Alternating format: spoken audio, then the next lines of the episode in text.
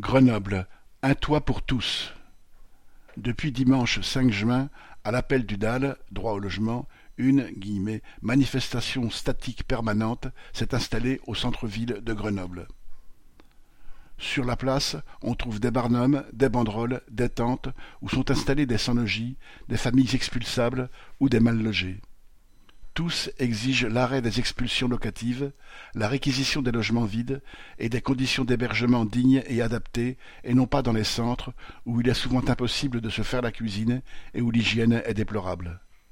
Les abris de nuit destinés à mettre les femmes et leurs enfants à l'abri sont eux aussi insalubres, bourrés de punaises de lit et autres cafards.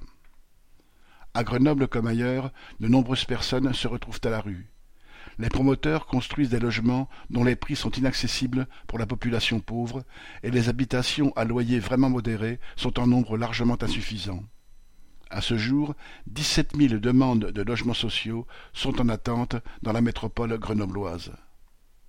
Vendredi 10 juin, une marche d'une bonne centaine de manifestants s'est rendue à la préfecture où une délégation a été reçue, puis un rassemblement le soir a regroupé de nombreux soutiens.